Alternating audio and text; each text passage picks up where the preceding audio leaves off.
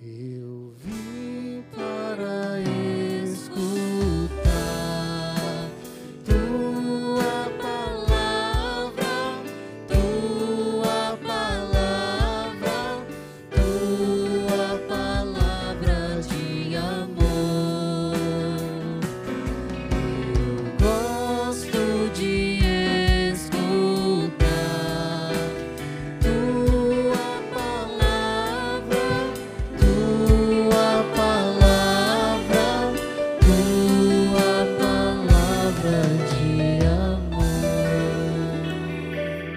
Senhor esteja convosco. Ele está no meio de nós. Proclamação do Evangelho de Jesus Cristo segundo Mateus. Glória a vós, Senhor. Naquele tempo, disse Jesus aos seus discípulos: Pedi e vos será dado, procurai e achareis, batei e a porta vos será aberta. Pois todo aquele que pede, recebe, quem procura, encontra, e a quem bate, a porta será aberta. Quem de vós dá ao filho uma pedra quando ele pede um pão? Ou lhe dá uma cobra quando ele pede um peixe? Ora, se vós que sois maus, sabeis dar coisas boas aos filhos, quanto mais o vosso Pai que está nos céus dará coisas boas aos que lhe pedirem. Tudo quanto quereis que os outros vos façam, fazei também a eles. Nisto consiste a lei e os profetas. Palavra da salvação. Glória a vós, Senhor. Naquele dia em que gritei, vós me escutastes, ó Senhor. Naquele dia em que gritei, vós me escutastes, ó Senhor. Nós poderíamos dar o nome ao Evangelho de hoje de poder da oração. O Evangelho do poder da oração. E sempre tem gente que vem perguntar, Padre, o senhor conhece uma oração poderosa, uma oração forte para eu fazer, porque eu preciso modificar alguma coisa na minha vida e eu preciso de uma oração que dê resultado. E nós ouvimos Jesus dizendo que a oração dá resultado. Bate e a porta se abre, procura e acha. Então a oração, gente, tem um poder. Mas aonde reside, reside o poder da oração? Naquilo que nós falamos, no jeito que nós falamos. Vocês ouviram o salmo dizendo: Gritei a Deus e ele me ouviu. Então, quanto mais alto a gente falar, ou quanto mais a gente gritar, mais o Senhor vai nos ouvir, porque o salmo diz: Gritei a Deus e ele me ouviu. Não, gente, o poder da oração não está nas nossas palavras, né? ou não, nas palavras que nós pronunciamos. O poder de oração, da oração não está no volume da nossa voz. Podemos falar sussurrando, podemos falar na mente, podemos falar alto, podemos gritar, há muitas formas, e depende muito também do nosso estado emocional. Não é? Às vezes nós estamos num estado emocional de tamanha prostração que a voz nem sai direito. Se a gente consegue falar alguma coisa, sai sussurrado. E às vezes a gente nem consegue. Tem muitas pessoas que falam, Padre, eu não consigo rezar. E tem momentos assim que a gente está tão angustiado que a gente tem vontade de gritar, de berrar, né? Deus me ouve, por que o Senhor não me ouve? A ver mais com a nossa parte emocional, né? com o nosso estado de ânimo, nosso estado de alma, como a gente costuma dizer. Mas falar alto, falar baixo, falar muito, falar pouco, falar bonito, não falar bonito, não tem nada a ver com o poder da oração. O poder da oração não reside na fórmula da oração, mas o poder da oração reside na promessa que Jesus faz em relação à oração. E o que, que ele diz? Pedi e recebei. Batei e a porta vai ser aberta. Então, o poder da oração está na palavra de Deus e não na minha palavra a Deus, mas na palavra de Deus a mim. Jesus fala que a oração tem poder. Pois é, mas aí a gente às vezes fica pensando, padre, a oração tem poder? Olha, é o Evangelho que está dizendo. Eu só estou repetindo o que o Evangelho está dizendo, não é? Muito claro. Mas por que então que eu rezo, rezo, né? Oro, oro, tem gente que prefere falar rezar, outro orar, também não muda nada, é a mesma coisa, né? É, eu oro, oro e não tem resposta. Quem aqui já não amargou o silêncio do céu? Resposta nenhuma. Nem não. Pelo menos se fosse não, já seria uma resposta. Mas nem não tem. Nada. Parece que eh, nós fomos completamente ignorados pelo céu. Deus não dá um sinal, Deus não dá uma resposta, a gente sabe que né, Deus não fala de maneira audível, pelo menos né, não sempre, se Ele quiser Ele fala, mas na, na maior parte das vezes Ele fala ao coração da gente, mas a gente vai prescrutando o coração, tem uma palavra formada, tem uma ideia dentro de nós, é um vazio, um vazio pesado, né? Porque tem certos tipos de silêncio, gente, que são silêncios pesados. Uma coisa é eu fazer silêncio ali diante de Deus, né, na minha oração, é um silêncio leve, um silêncio libertador, mas tem silêncio que é pesado. Quando você fala com alguém e a pessoa não está muito bem com você, ela te ignora, né? ela não fala com você. Então é um silêncio opressor.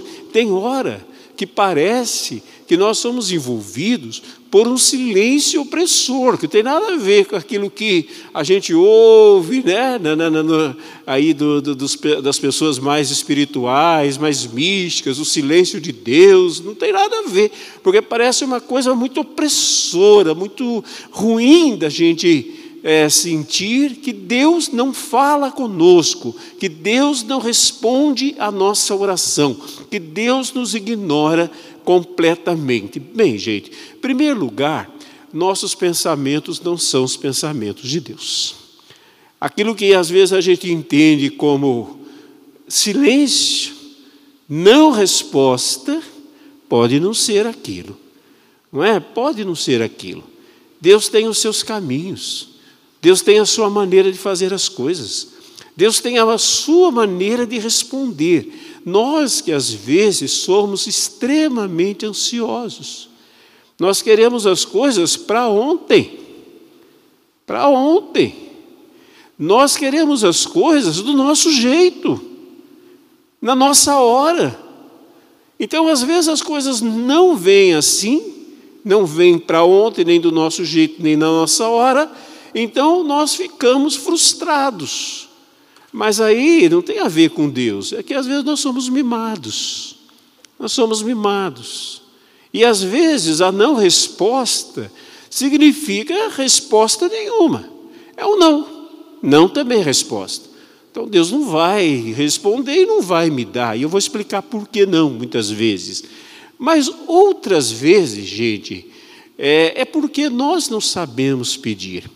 Vocês viram, né? A gente tem que ver o Evangelho aqui, é, tudo que fala, e depois pegar outras, né? O Evangelho ele só tem sentido no seu todo, mas aqui nós ouvimos uma coisa.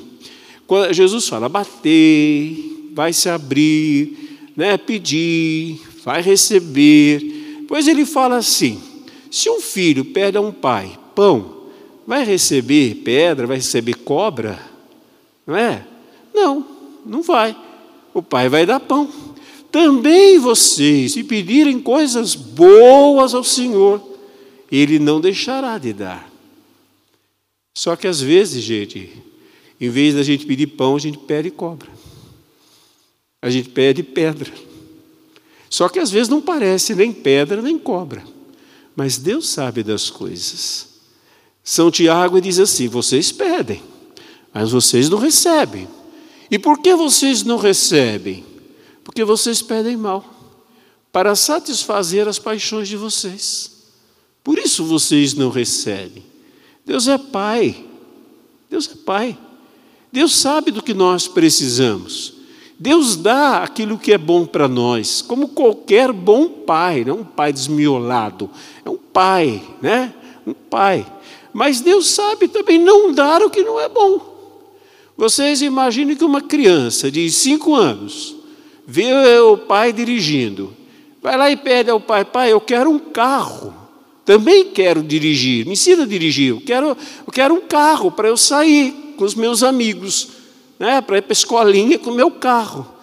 O pai nem considera, gente. Se considerar interno, pai. Nem pergunta se ele quer ir. Vai dar um carro, uma, uma criança, é bem que é possível, né? Mas vai dar um carro, uma criança de cinco anos, que nem alcança direito, dependendo do tamanho, ali o, né, o que o carro pede, não vai. Por que, que não vai? Porque é ruim? Não, não é hora. Agora, às vezes, esse mesmo filho, 18, 19 anos, pedir, pai, me empresta o carro, eu, eu já sei dirigir, é diferente. Toma cuidado, mas está aí o carro, pode sair com o carro, né? Cuidado aí. Mas pode sair com o carro, mas não uma criança de 5 anos. E às vezes, gente, nós nos comportamos como crianças de 5 anos. Às vezes nós somos crianças e pedimos coisas que nós não temos noção de que é ruim. A criança não tem muita noção de perigo, né? Não tem. Então, se ela pede para dirigir, porque ela acha bonito dirigir. Mas ela não sabe né, do perigo que existe também no dirigir, principalmente na idade dela. Ela não tem essa noção. Quem é que tem que ter a noção? O pai. O pai que tem que saber. Então, o pai que tem que dizer não. Não. E por que, que o pai está dizendo não? Porque ele não gosta do filho, que ele quer maltratar o filho, que ele é ruim. Ao contrário, gente, ele diz não porque ele tem bom senso, ele diz não porque ele ama o filho dele. Não vai colocar o filho numa situação tão perigosa como essa. Então, muitas vezes, os nossos pedidos são pedidos de criança. Eu costumo dizer que eu dou graças a Deus, dou mesmo, graças a Deus, por Deus não ter atendido todos os meus pedidos. Hoje sim, na hora eu também não gostei dele não ter atendido os meus pedidos. Alguns pedidos chegaram agora, e eu pedi há muitos e muitos anos atrás. Agora chegou. Alguns nunca chegaram. Nunca, nem sei se vão chegar, e, e, outros eu sei que não vão chegar. Sabe por quê, gente? Porque foram pedidos idiotas. Se Deus tivesse me dado, eu teria me destruído. Eu teria me destruído, eu teria condições de administrar aquilo. Não é bom hoje, quando a gente, né, num determinado tempo da vida da gente, a gente não tem uma consciência muito formada, a gente não sabe que aquilo não é bom, que aquilo não é para a gente. Às vezes é bom, mas não é para a gente. Nem tudo que é bom é para a gente. Tem coisas que não. Então hoje eu sei, não é bom para mim, não foi bom para mim, não, seria bom para mim, não é uma coisa para mim, pode ser para outro, mas para mim seria ruim, me atrapalharia, atrapalharia a minha vocação, atrapalharia. Então Deus eu tenho certeza que Ele nunca vai me dar, mas que eu pedi, eu pedi. Mas hoje eu agradeço porque Ele não me deu. Por quê? Porque hoje eu tenho a consciência de que não é bom, fora coisa que eu sei que não é bom de qualquer jeito, nunca é, não, não foi, não é, não será. Mas eu pedi num tempo em que eu não tinha consciência. Então Deus não me deu, e graças a Ele que Ele não me deu. Por quê? Porque não é bom. Então nós temos que entender, por isso que fala assim: quando pede coisas boas. E quando nós pedimos coisas boas, pode ter certeza, gente, Deus vai nos dar. Eu creio que todos nós aqui já amargamos um não como resposta. Mas eu não acredito que nós só amargamos nãos como resposta. Muitos sims também. Você já teve oração respondida? Eu já tive. Eu já tive oração milagrosamente respondida. que eu, per, eu percebo hoje que foi um milagre de Deus na minha vida, na vida de alguma pessoa por quem eu fiz uma oração, por uma determinada situação. Você já não fez a experiência? É que às vezes a gente pede, gente, e a gente nem sabe direito que pede, né? É o que Jesus fala, mas a gente interpreta como tempo de oração. Não, é oração que não sai do coração. E às vezes a gente faz umas orações que não vem do coração da gente, vem da boca, sabe? Boca para fora, como a gente costuma dizer, né? Ah, Senhor, papapá, a gente fica falando, fica falando, fica papagaiando. Não vem do coração. Então não é uma oração real. Oração real não é o que sai dos meus lábios. Oração real é o que sai do meu coração. Então, mesmo que Deus me dê, eu não vou identificar, porque eu não fiz parte daquela oração. Então, eu não identifico o que Deus me deu. E a gente sabe também, gente, que o que mais, é, muita coisa nem perde, Deus dá. Né? Deus também não é movido pelos nossos pedidos. Deus é movido pelo seu amor. Não, não é o meu pedido, a minha oração que move Deus. O que move Deus é o seu amor. Quando a minha oração vai ao encontro do seu amor, daquilo que ele sabe que é o melhor, pronto, a gente fez um casamento perfeito. E aí, né, vontade de Deus e a minha vontade se casaram. Outras vezes não casam. Outras vezes Deus tem uma vontade para nós, eu já falei sobre isso que nenhuma oração pode mudar. Vamos dizer assim que é uma, é uma vontade soberana de Deus. Não tem oração que possa mudar. E a vontade de Deus é boa, perfeita e agradável, diz a palavra de Deus em Romanos 12, 1. A, oração, a, a vontade de Deus é boa, é perfeita e é agradável. Então, às vezes essa oração é soberana, essa vontade é soberana, não tem oração que mude é soberana. Outras vezes tem sim. Outras vezes, gente, se a minha oração foi um encontro também da vontade de Deus, eu posso mudar umas circunstâncias. Porque se a gente não acreditar que a oração tem o poder de mudar circunstâncias, por que nós oramos? Hein? Por que nós oramos eu não acredito que pode mudar uma circunstância? Porque nós oramos eu não acredito que Deus possa fazer milagres. Muita gente não acredita em milagres. Né? Falar, não, milagre é um negócio que não acontece. A Bíblia está cheia, e a história humana é cheia de milagres. Não é? Daqueles que pediram milagre, daqueles que não pediram, quantas coisas, digamos assim, milagrosas, de intervenção divina, que não tinha como não ser intervenção divina na história humana que produziu milagres. Então, eu creio em milagres, eu creio que Deus pode realizar milagres, né? e eu creio que muitas vezes, ao orar, eu entro nessa dimensão do milagre, digamos assim, uma quarta dimensão, numa dimensão de milagre, numa dimensão de sobrenatural. E eu consigo, muitas vezes, trazer esse sobrenatural, esse milagre para o natural e modificar uma situação. Ora, gente, a Bíblia fala de coisas que eu tenho certeza que não estão lá como exagero. Né? Não fala de Josafá, conseguiu parar um dia. Moisés, que viu o mar vermelho abrir, não é? Os apóstolos que realizaram milagres, há quem encontre outras explicações para isso, mas as explicações são tão ridículas. Uma vez eu vi uma explicação sobre a multiplicação dos pães. Né? Que, a gente for contar ali, imaginar ali, dá umas 15 mil pessoas, alguns pãezinhos, poucos peixinhos. E aí então a pessoa dizia: gente, olha, que faz a partilha? que faz a partilha? Ah, Jesus foi partindo o pão e conseguiu alimentar. Mas como assim? A partilha é uma coisa boa. A partilha está na palavra de Deus. A partilha deve ser feita por nós. Mas poucos pãezinhos, poucos peixinhos para uma multidão, né? 5 mil homens, sem contar mulheres e crianças, nós sabemos que mulheres e crianças, a maioria, né? Por isso que eu acho que eu tinha umas 15 para 20 mil pessoas, se não mais. Não é? Famintas, que não ia comer só um pedacinho de pão, um teco de pão. E Jesus né, multiplicou. Eu acho que eu já comentei com vocês que eu já li de pessoas que realizam isso hoje em dia. Jesus multiplicou. Hoje a gente ouve falar de milagres aqui e ali. Uma vez eu ouvi o testemunho de um missionário católico na África que viu é, crescer a orelha de um garoto que não tinha orelha. E ele viu aquilo crescer diante dos olhos dele.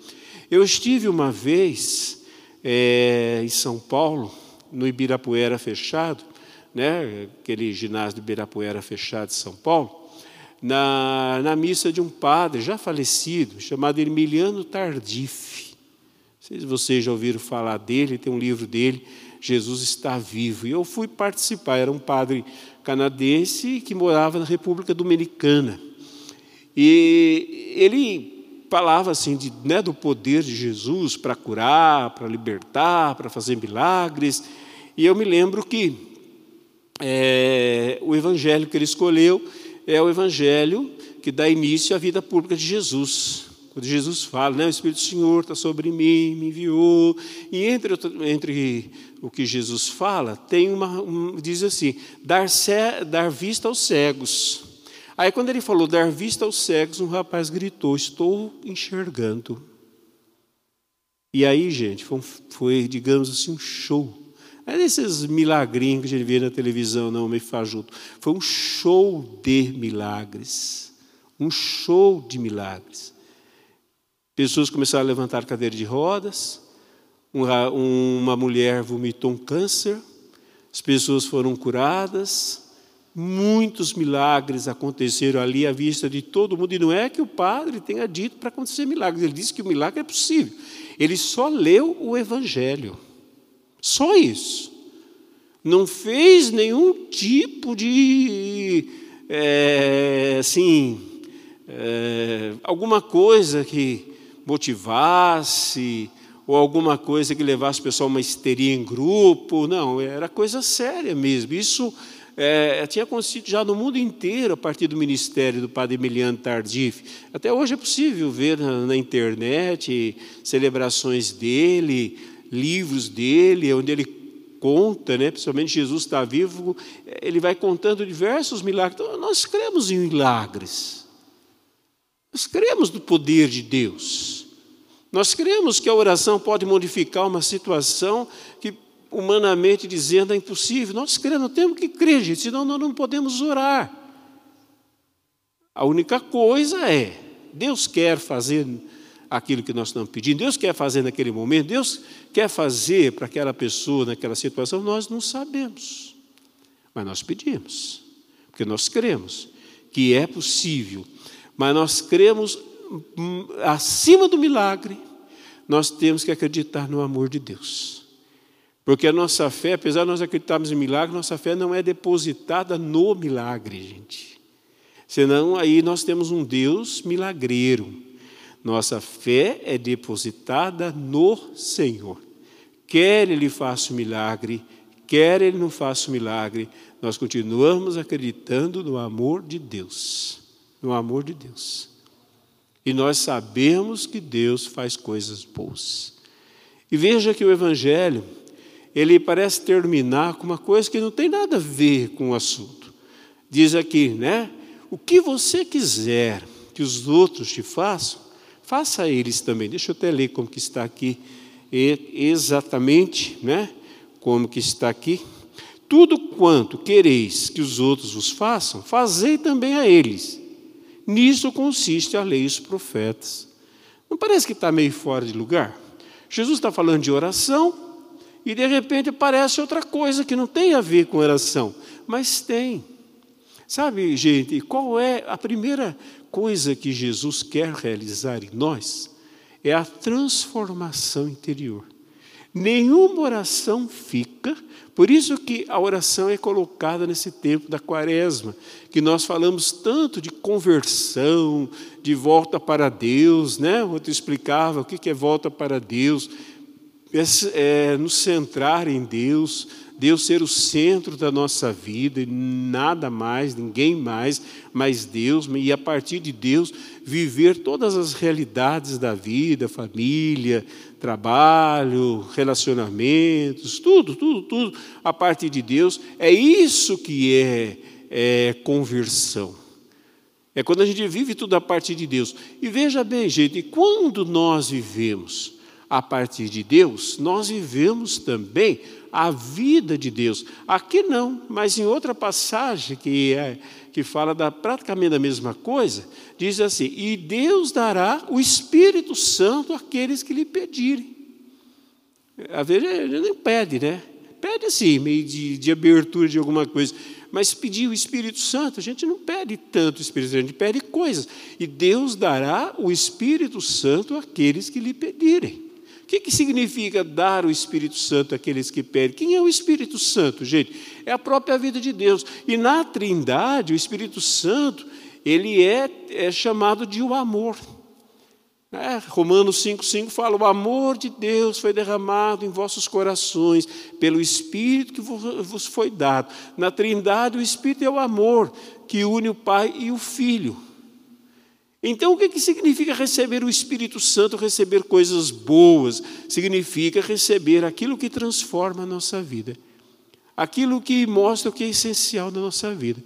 Às vezes, gente, também Deus não nos dá tantas coisas porque elas não são essenciais para nós. Ele até pode dar em outro momento. Mas enquanto nós considerarmos essencial o que não é essencial, é bom a gente não ter porque a gente se perde. A partir do momento que nós entendemos que certas coisas elas podem ser úteis à nossa vida, mas elas não são essenciais à nossa vida, pode ser que aí a gente comece a receber. Vou dar um exemplo, né? Que sem exemplo a gente acaba não entendendo. Veja bem, o dinheiro, né? Estou falando de muito dinheiro, estou falando de pouco dinheiro. O dinheiro, o dinheiro é uma coisa boa? Hein? O dinheiro é uma coisa boa? Todo mundo está com medo de falar, mas, vai, mas é, né? Senão ninguém ia querer dinheiro. O dinheiro é uma coisa boa. Ué, a gente precisa comer, vestir, ter casa. Como que a gente vai ter isso sem dinheiro?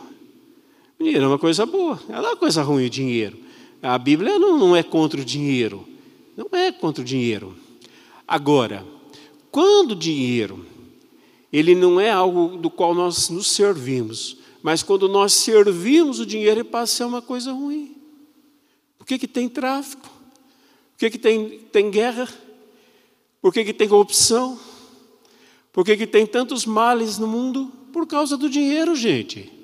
Veja agora mesmo nessa pandemia, quanta gente desviou dinheiro da Olha, num momento como esse, eu, eu entendo isso como um assassinato. É diferente, né? Tá bom, peguei um dinheiro de uma pessoa que ela não precisa. É, é feio, é, é, é, errado, mas ela não precisa. Agora, se ela precisa daquele dinheiro para viver, como que eu tiro dela aquilo lá? Então, passa a ser um assassinato. Quem tira da saúde, em todos os momentos, mas num momento como esse, desvia um dinheiro que, que iria utilizar para a saúde, mata quem morre por causa de recursos. Só que a nossa lei nem entende assim, é muito branda, né? Nesse sentido. Mas aí veja bem, aí o dinheiro é uma coisa ruim. Por isso que Paulo, é, Jesus, Paulo não, Jesus fala assim: o amor ao dinheiro é a raiz de todos os males. Né? Falava ontem é, que eu entendo, pode ser que alguém discorde, mas eu entendo pelo que eu li, pela, pela, pelo Evangelho o marxismo e seus derivados são incompatíveis com o Evangelho. É incompatível, não tem como ser compatível com o Evangelho. E aí eu vejo assim, hoje muita gente critica, né? Fala, briga, tá bom, tendo que é incompatível. É, é, é de, de raízes materialistas, uma série de coisas. E o capitalismo é compatível? Não. É tão, é tão compatível com outros tipos de ideologias. É a mesma coisa, gente. E aí, disso nós não falamos. Olha a hipocrisia que existe nas coisas. O, o capitalismo é hipocrisia, é, é, é, é incompatível. Quem foi que disse isso? Jesus. Não é possível servir a Deus e ao dinheiro. Então, quando o dinheiro fala mais alto, é incompatível com o Evangelho, nós, é, é ruim para nós, faz mal para nós, mas às vezes nós achamos que não. Então a gente, é, como fala, condena outras, tantas outras coisas que às vezes são condenáveis mesmo, mas nós não percebemos, às vezes, que nós vivemos para o dinheiro, para os bens materiais, e que esse dinheiro, esses bens materiais, nos escravizam e fazem mal para a gente. Uma coisa boa desviada vira uma coisa ruim. Então, o dinheiro é uma coisa boa. Então, se uma pessoa pede dinheiro, Deus pode dar dinheiro? Eu creio que sim, gente. Deus não precisa de um tostão. Ele pode fazer, é, ele pode fazer vir dinheiro para uma pessoa? Pode fazer. Muita gente pede, eu quero dinheiro. Tá bom. Se aquela pessoa estiver livre do dinheiro, ela pode receber dinheiro. Porque o dinheiro nas mãos dela faz bem para ela e faz bem para os outros. Se ela é, é escrava do dinheiro, do, dar o dinheiro, falo muito dinheiro, não o necessário, mas dar o dinheiro para uma pessoa é destruir uma pessoa. Então, está vendo? Uma coisa que é boa em si pode ser ruim, uma pessoa pode receber dependendo do coração, outra pessoa pode não receber dependendo do coração. Deus sabe das coisas. E não é só, eu estou citando que dinheiro como exemplo, gente, mas tem outras coisas também, né? até pessoas, até pessoas. Nós nunca estaremos verdadeiramente livres para amar enquanto nós formos apegados às pessoas. Gente, para a gente poder amar, a gente tem que desapegar. Quem se apega a uma pessoa não ama, só ama quando desapega. É a única forma, porque primeiro eu tenho que deixar a pessoa livre para amá-la como ela é. Porque se eu me apego a ela, eu uso dessa pessoa. Eu quero dominar, aquela pessoa me oferece alguma coisa, aquela pronto, eu não consigo amar, porque se eu tomo posse, eu não amo, porque para eu amar eu tenho que deixar livre. Por isso, gente, que, que a, a, doutrina de Jesus é bem diferente de, de coisas que na própria Bíblia nós temos, que quase criam obrigação. O apóstolo Paulo diz assim: Cristo nos libertou, nos, li, nos é, salvou para a liberdade. Para a liberdade, não para a libertinagem, mas para a liberdade. Então, para Ele poder me amar, Ele tem que me deixar livre. Ele não, não vai me ameaçar porque eu não quero. Ele não vai me castigar porque eu não faço. Ele não vai é, me destruir porque eu não, não, sigo. Então, se ele fizer isso, é posse. Ele teria todo o direito de ter posse sobre nós, porque nós somos é, criaturas de Deus, mas ele não tem posse. Ele nos libertou. Ele nos libertou para que livremente nós o sirvamos né, entendendo que Ele quer o melhor. Então a lei de Deus não é imposição, a lei de Deus é caminho na Sagrada Escritura. Por isso que diz aqui, caminho de felicidade, por isso que diz aqui, na, na, na palavra que nós acabamos de ouvir, está aqui, e fala, diz assim, ó, tudo quanto quereis que os outros vos façam, fazei também a eles. Nisso consiste a lei e os profetas. Está falando do que, gente? Está falando, se uma pessoa recebe o Espírito Santo, ela se, é uma coisa boa, ela é tomada pelo amor.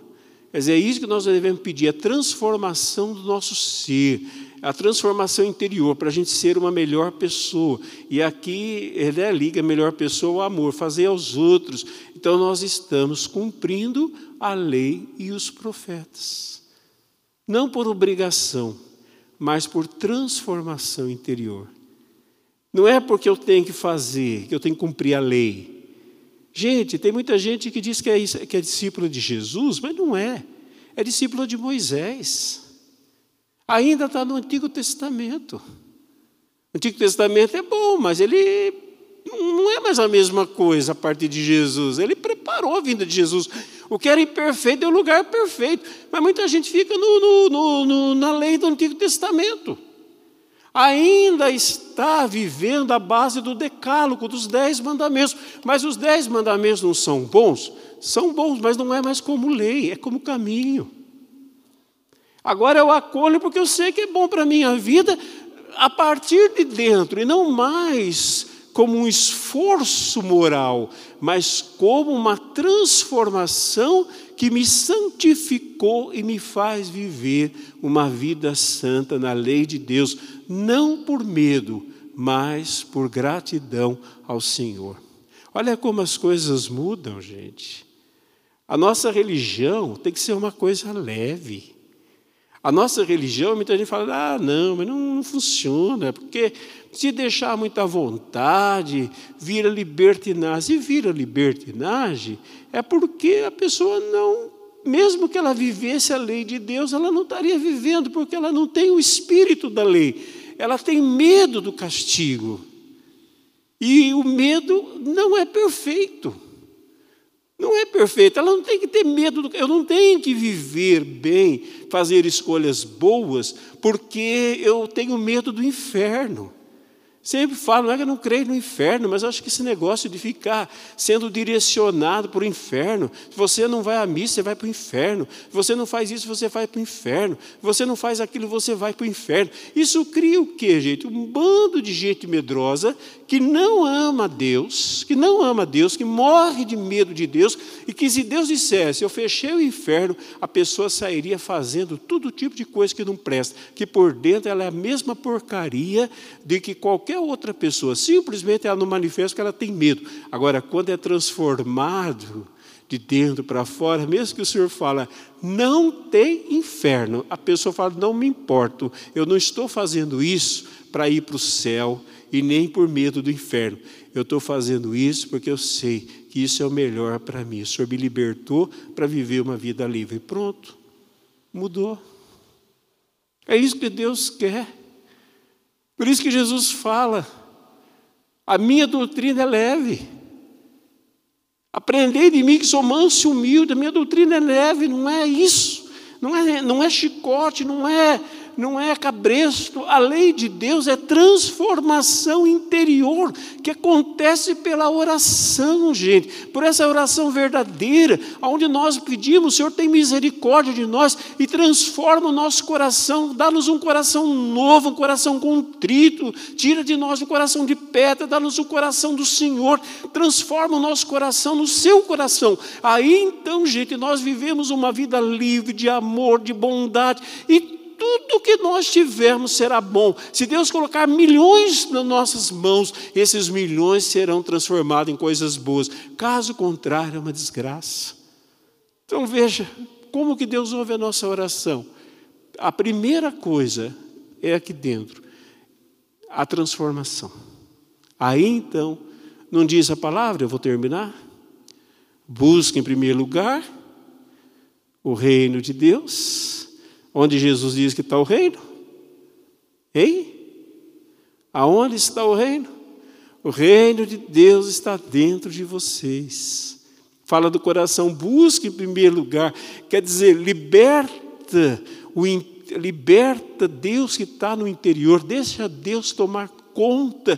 E todo o resto, todo o resto, tudo que é material, tudo que é milagre, tudo que é coisa boa virá até nós. E quando não vier, não nos importa, porque a gente já não corre atrás de Deus por interesses. Nós simplesmente vamos a Deus por Deus. Quando nós fomos libertos, gente, do interesse que nós temos em Deus e fomos a Deus pelo único desejo de amar a Deus como nós somos amados por Deus, nada mais nos será negado. Veja o caso dos santos. O que eles pedem, eles recebem.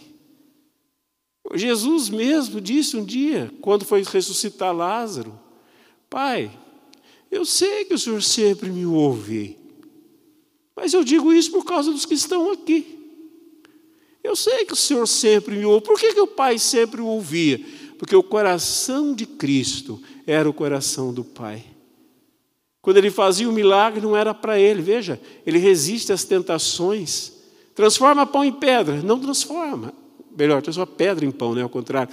Transforma pedra em pão. Não transforma. Por que não transforma? Porque era para matar a fome dele, ele não veio para cuidar dele mesmo. Mas quando o povo teve fome, ele, ele multiplica pães tranquilamente, sem problema nenhum. Sai daqui, o demônio diz para ele, sai daqui voando, aqui do pináculo do templo, dá uma, é, se mostra extraordinário, sai batendo asas aqui, e se você cair, os anjos te segura, vai ser um espetáculo, né? Seja espetacular. Jesus não sai voando, não pula, mas a hora que ele precisa auxiliar os discípulos, ele vai andando sobre o mar. Olha que coisa maravilhosa, gente. Olha as coisas que Jesus vivia, que acontecia na vida dele, porque ele tinha um coração de Deus, nada lhe será negado. Nós vamos chegar lá? Espero que sim. E o dia que nós chegarmos a ter um coração de Deus, qualquer coisa, porque nada nós pediremos para nós mesmos para satisfazer paixões, nós pediremos as coisas ou por necessidade ou para podermos ajudar as pessoas. Nada será negado. Por isso que Jesus fala: toda oração, a oração bater e receber, mas não é qualquer uma. Não é oração é, do capricho. Não é a oração de quem esfrega a lâmpada maravilhosa. Não é a oração de quem quer é, buscar em Deus coisas materiais simplesmente para viver cada vez de maneira mais material, sem sentido na vida. Não é isso. Essa oração não é respondida. Mas a oração de um coração livre, de um coração voltado para Deus, é respondida em qualquer coisa, porque a pessoa não pede para satisfazer paixão, ela pede por necessidade para ajudar os outros. Vendo? A oração é respondida. Se não é respondida, é porque o nosso coração ainda não é coração de oração. Não é coração de Deus, é um coração ganancioso, é um coração de pedra, é um coração fechado. Por isso que na quaresma e sempre nós pedimos, Senhor, muda o meu coração. Essa é a grande oração. A oração do momento é essa. Senhor, muda o meu coração. Todos nós precisamos fazer. Senhor, muda o meu coração, transforma o meu coração, me dá um coração contrito. Quando isso acontecer, virão outras e outras, e nós vamos crescendo, e quem sabe a gente chega até essas histórias que a gente conta dos santos, que para eles é como estalar um dedo e ver as coisas acontecendo. Mas a gente vê a atitude deles diante de todas as coisas. Fiquemos em pé.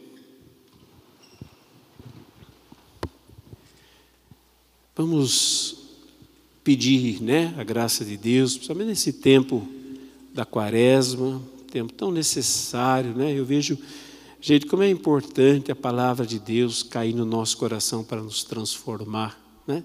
para nos orientar. E como Deus ele é bom conosco por meio da Sua palavra, no falar conosco.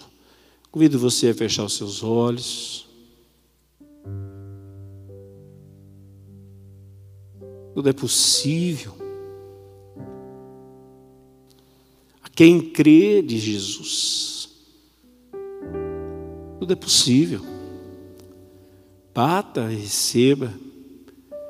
Peça e receba. Tudo pode ser transformado pelo poder da oração, mas tem que começar da gente mesmo. Então eu peço, eu convido você a pedir essa graça de ser uma pessoa orante, verdadeiramente orante, de entrega, de confiança, colocar nas mãos de Deus, de pedir essa transformação interior, que é a coisa boa, que é o Espírito Santo. Depois o resto virá, nem precisa pedir mais, gente. Virá.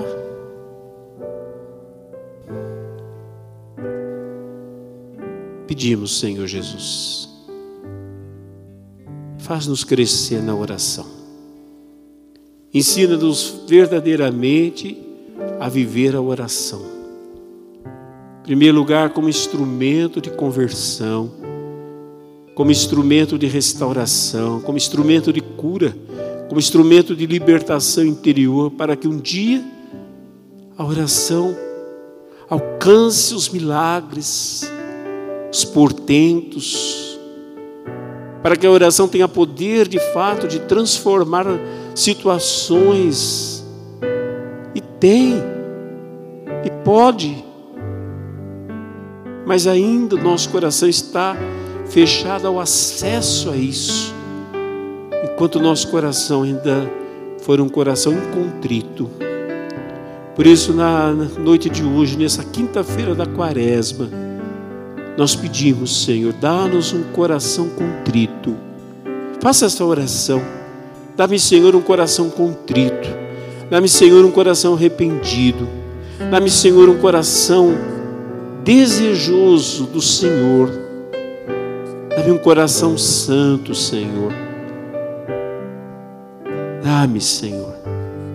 Converte o meu coração, transforma o meu coração. É a oração necessária, a oração que não ficará sem resposta no momento. Dá-me um novo coração, Senhor.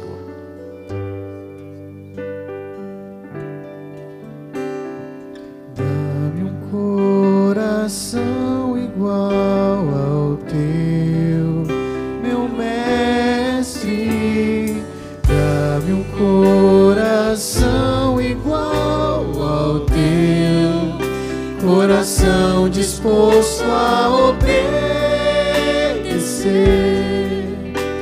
cumprir todo o teu querer.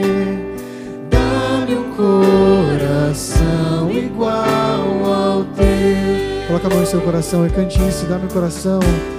Dá-me um coração igual ao teu, meu mestre, meu mestre.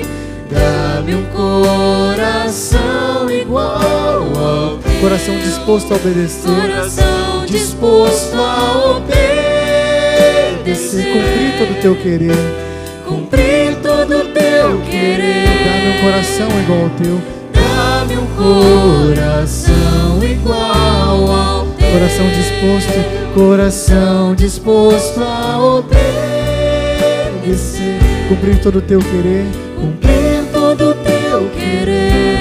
coração, Dá-me um coração igual ao teu. Então diga comigo, Senhor, Senhor, escutai escutai a nossa prece. a nossa prece. Amém.